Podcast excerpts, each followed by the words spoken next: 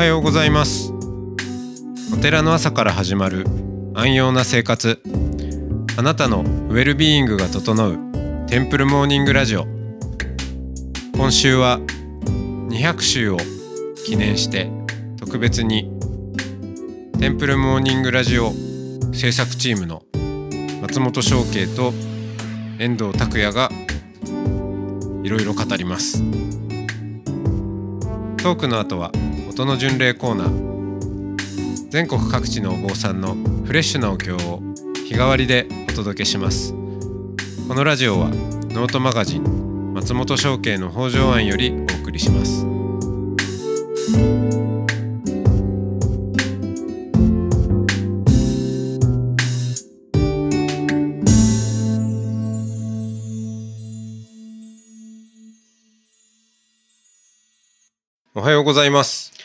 ございます。はいえー、遠藤拓也さんはい。はいこの なんかあれ学校みたい はいえー、あのあれですよこの「テンプルモーニングラジオの」はいお制作をはい。やって、えー一緒にやって来ておりま。ですすけど僧侶ではありません。はい、僧侶ではない遠藤さんがまあどうやって、うん。えーお寺とか仏教、お経うん。に出会うようになってったかあたりを、まあ、昨日喋ったんですけど、はい。でまあその時はでもまだ仕事はねそうですねうんまあ、趣趣味としてやってた趣味として音楽イベントをやっていたので、はい、はい。その「黄昏という音楽イベントも、うん。まあまあ、あの会社が休みの土日とそうですねかに、まあ、開くわけですけどそこから、うん。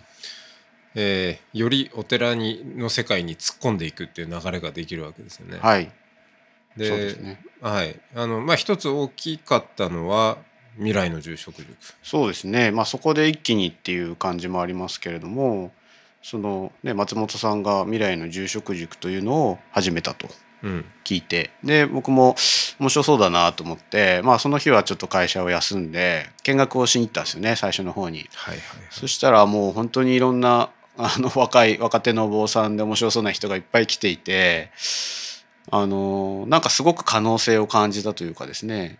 私自身このそのお寺の音楽音楽会「黄昏っていうのをやらせてもらってすごくなんというかその会社だけじゃない、ね、そういう趣味というかとしてそういう音楽会の場があるっていうことですごくその20代後半からですね30代にかけてなんかこう楽しくまあねなんというか豊かな日々というかですね気持ち的にあの豊かな日々を過ごさせてもらったなと。でそれはなんか光明寺っていうお寺があるからこそだよなっていうふうに思った時に、まあ、そこに来ているそれぞれのねお坊さんにもその所属している、まあ、預かっているお寺があるわけでだからこんな人たちがやっているお寺が全国に広がってったらですねもうそれはなんかすごいこう本当にそれこそ大げさですかもしれないですけど社会を変えるようななんかそんな力になるんじゃないかなっていうのをこう漠然と感じてですね。うん。うん、それでまあちょっと手伝わせてほしいということで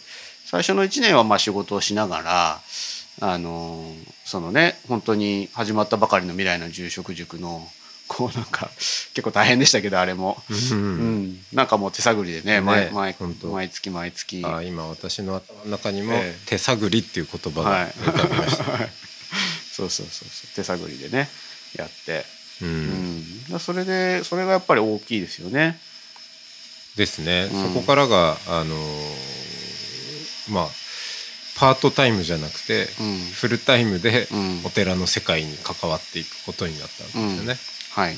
うん。で、うん。今これがまたね収録している喋ってる背景にはい。石屋さんが石を切っているはい。音が入ってくるっていうのがまたおて お寺っぽい。そうですね。まあ、めっちゃ意識ってますね。うん。うん。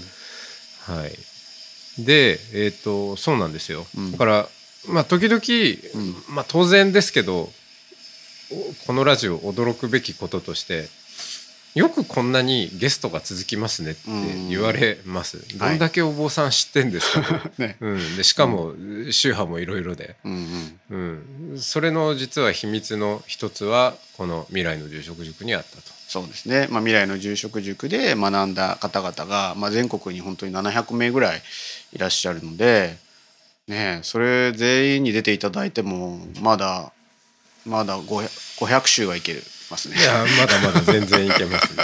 はい本当に、えーそしてまたね、えーそういう場所に来られる皆さんなので、うん。えーお一人お一人こうお話を聞いてみても、まあ、聞くことがたくさん。うん。で、まあ、さらに住職塾から派生して本当おいろんなお寺さんとのご縁が、えーできているのでだから本当これまでのおゲストの皆さんもバラエティーがすごいですよね。そうですね。うん。なんかそうですね印象的なゲストとか。印象的なゲスト？いやもうそれは数えきれないんでまあすけど、よね。毎数え。きれないんだけど、うんあのーなんかやっぱりこうややっててうん。よかったなとか、うん。まあ、手応えっていうんですかね、うんうん。感じるのは、うん。まあ、お坊さんの中にもいろいろねこう活動の幅が広くって、えーまあ、すでにこう例えばメディアとかにも出て活躍してますっていうような人もいれば、えーまだまだこう発見されずに、基本ねお寺っていうのはこう地元の住職としてっていうこう地域密着型だったりするのでそうそうなかなかあの広く多くの人に声を届ける機会っていうのはないと思うんですけど、うん。だけどなんかそういう方であこんこの方はこういうこんな考え方があったんだとか、うん。なんかその人のねこうまだ発見されていない魅力が引き出されたなみたいな、なるほど。ええそういう感覚が持てた時には本当嬉しいですようね。んうんで、はい。であれですねその、まあ、いろんな方とそのつながりはできるんですけど、うんいきなりポッドキャストがそこから始まったわけでもないんですよね。そうですよね。まあ前進前進というわけでもないけれども、うんホップステップのねステップ。そうですね、はいその、えーその前にあったのが、ま、前っていうかこのラジオになる前にまあこのラジオのタイトルにも関係しますけど、はいテンプルモーニングっていうのがありますと。はい。でこれはいやこれももうだいぶしばらくやってるのでうん。あのいつだったかあんまりお思い出せないんですけど、まあラジオよりは前である。2018年とかからかうな。ん、かなうん。78年だと思います。うんはい。えーあれなまあなんで始めたかなんでかな。うん、でもなんか突然これからは掃除だみたいなことをなんか言い出したのはまあなんとなく覚えてますけど、はい、私はしばしばそういうことをやるんですけど まあ掃除の本をね、えー書いたのが2011年2年まあそんぐらいなんですけど。うん。でもともと掃除というのはまあ基本的には好きで、はい。まあそこまでなんかこうプロとかでは全然もちろんないんですけど気持ちいいですよね。お寺の境内を掃除したりするのは。であのーあそうそう。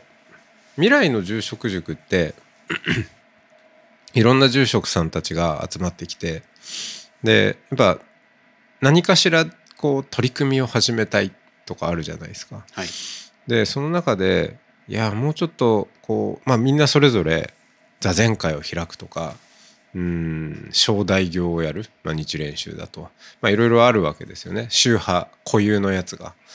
でももっとこうみんなで、えー始められる。うん。どのお寺でも共通にできるようなしかもめちゃくちゃハードルの低いなんかイベントをやるとかっていう気合を入れなくても何かこう緩くでもつながれるような何か共通項、そうそう。いつも共通項を探しているんですけど、ん。その時にあそうだ掃除だと思って。うん。あの浄土真宗だったら念仏南無阿弥陀仏日蓮宗なら南無妙法蓮華経。禅宗だったら座禅とかって、まあ、みんな違うわけですけど掃除は共通じゃないかうん。ということを見出してじゃあこう宗派を超えて共通でできるプラクティス、えー未来の住職塾はお寺の経営というのがうん。共通項だったけれどももうちょっと実践面で、えー共通でできることをって言った時に掃除が出てきたわけですはい。よ。はい、あれはなんかどんな風にうんこう眺めていましたか？そうですね。あの自分はそんなに早起きが得意じゃないのとこの会場の光明寺とまあちょっと1時間ぐらいあって朝7時半に来るのがね結構大変あでもちろんもちろん。だからまあちょっと何回かはそうですね。時折あの、うん可能な時にこう参加するえーっていうような感じでやっていましたけどでもね今やそういうフォーマットで、まあ、あえてこうお掃除のテンプルモーニングということでこう呼びかけてあのしているお寺さんも増えてきてですね。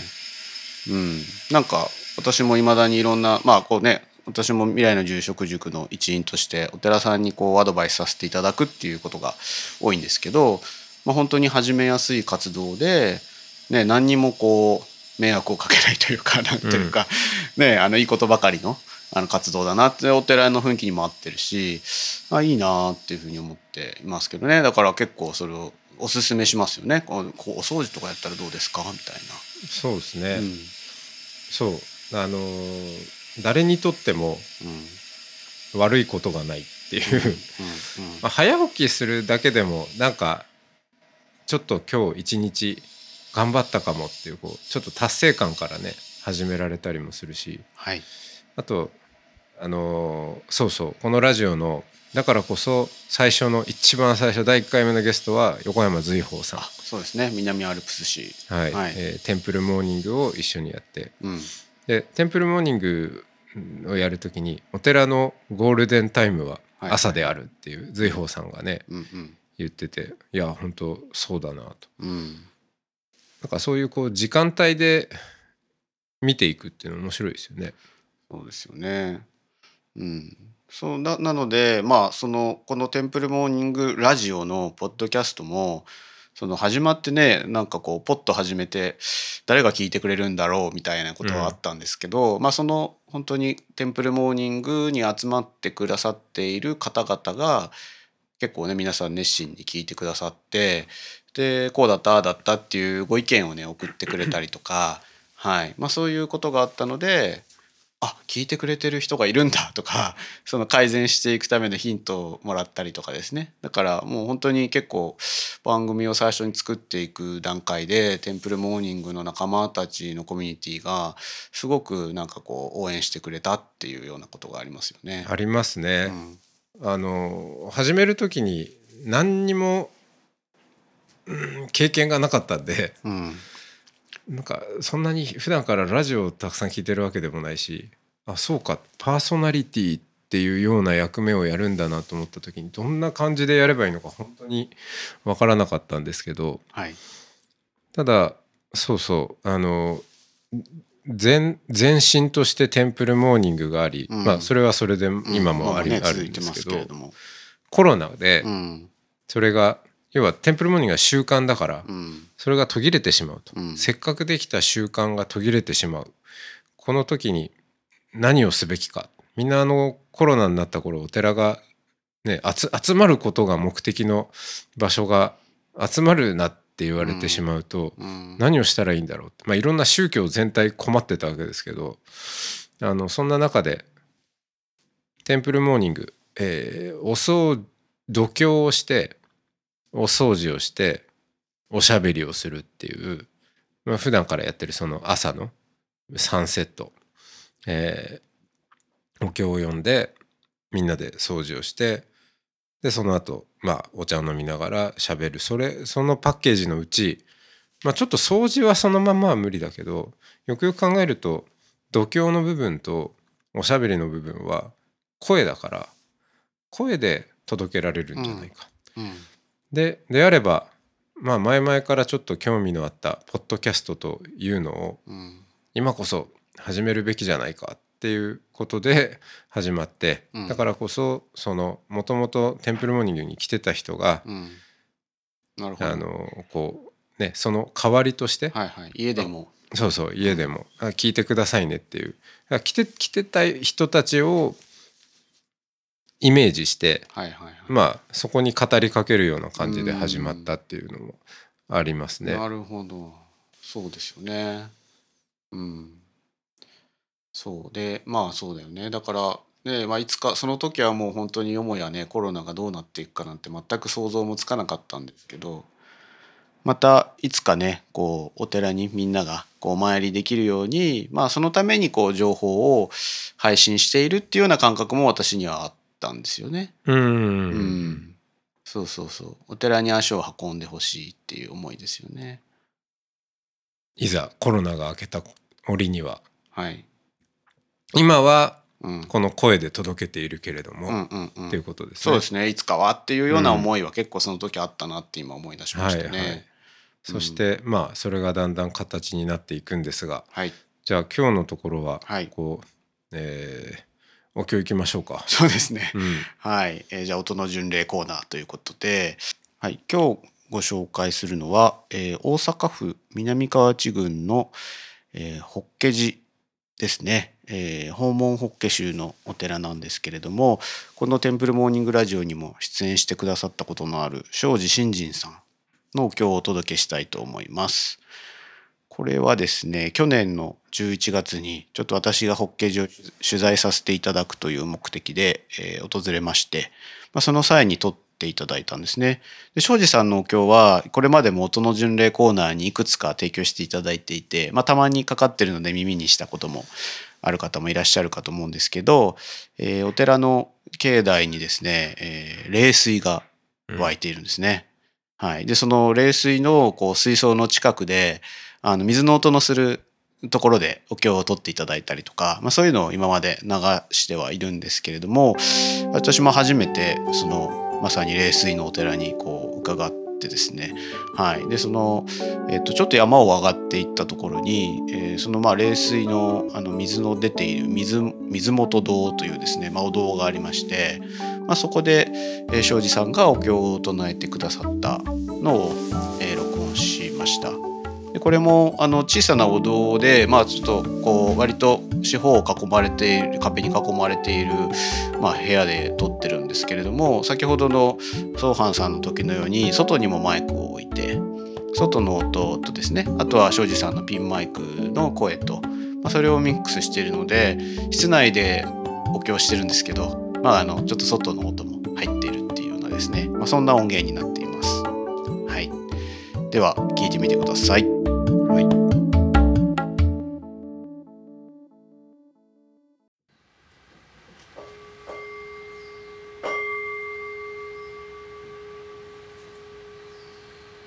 南無海釈憲本本門三大秘宝寺の一年三千。本門八本上行書伝本人下種の南無妙法蓮華経。南無久遠実上第四教主釈迦無異世尊正明法華の他方如来。南無本下上行無変行上行安流行等の四大菩薩。総じて遅延部大の内未曾の大曼荼羅勘定の諸尊。別して南無末法縁の大同志高祖日蓮大菩薩。五海山日流大上人と来臨用語知見昇蘭愛民お能樹南無妙法蓮華経。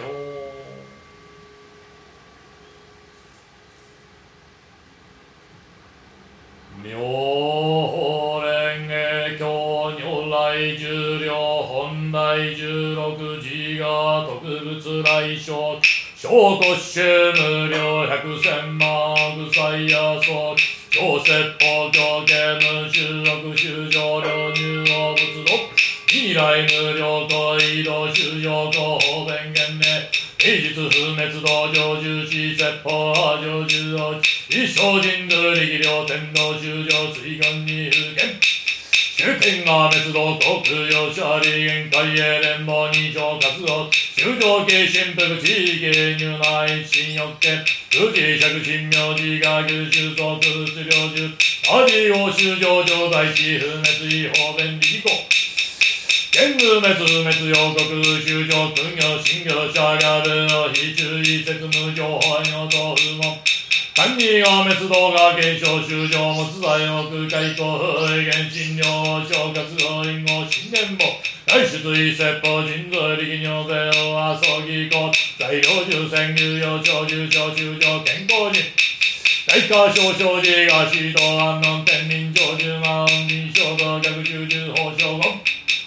宝珠多経過修上昇有楽昇天逆天空上座周儀学曼荼羅家三仏牛大出阿浄土風景日中検証神宮上空の尿で九万で正代修上医薬行因縁化葬儀公不問三宝名称宇宙空地域者即会見が新在市に説法悪地営収集節物重無料愛見物所異成分安置が地力尿で五所無料重尿無中国中国所得尿と医者もっと死将棋登壇療養時不都合実風工業以前方面医療士行一切に四チームの石膏も外役一世無償空減者一本風天道日本滅以上県が道に商業地震法一着国だ悪道中が上地修上行道不行道水道消化道一世集中法前儀左前大領修上特入無浄土即上重仏心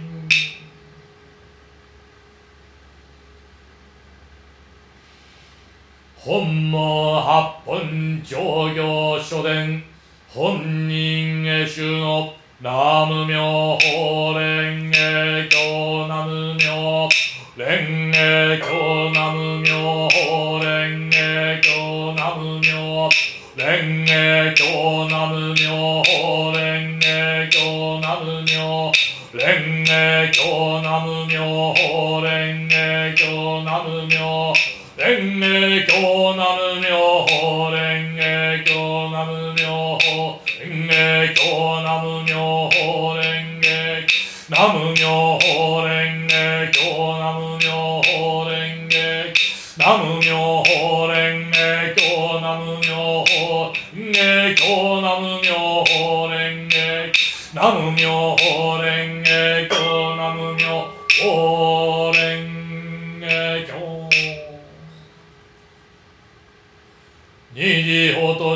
等中水大四条単言全在全在社会二世尊の異平等大影響菩薩法仏書両方景教異大修説尿税尿税社会二世尊尿小摂者改税真実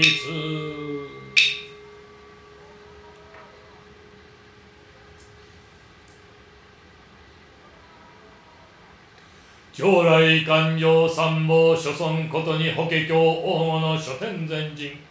別して南無末法縁の大同士高祖日蓮大菩薩五海山一流大商人と大時代碑第四五法院所得南無妙法蓮華経。大宜根は加一点司会会期妙法本門八本高専。天下太平国家安全五国成就万民家楽のご祈祷。南無妙法蓮華経。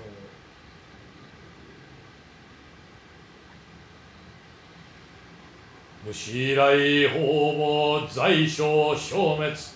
根人よりる真に至るまでよく保ち立て祀る。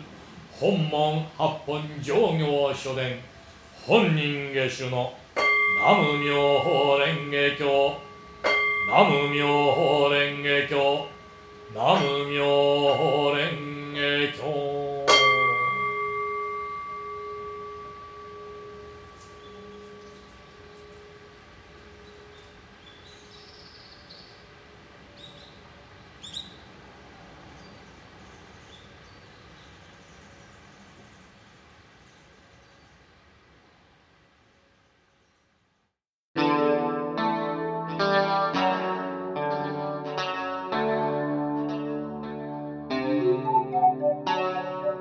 このポッドキャストはノートマガジン松本紹圭の方丈庵よりお送りしました。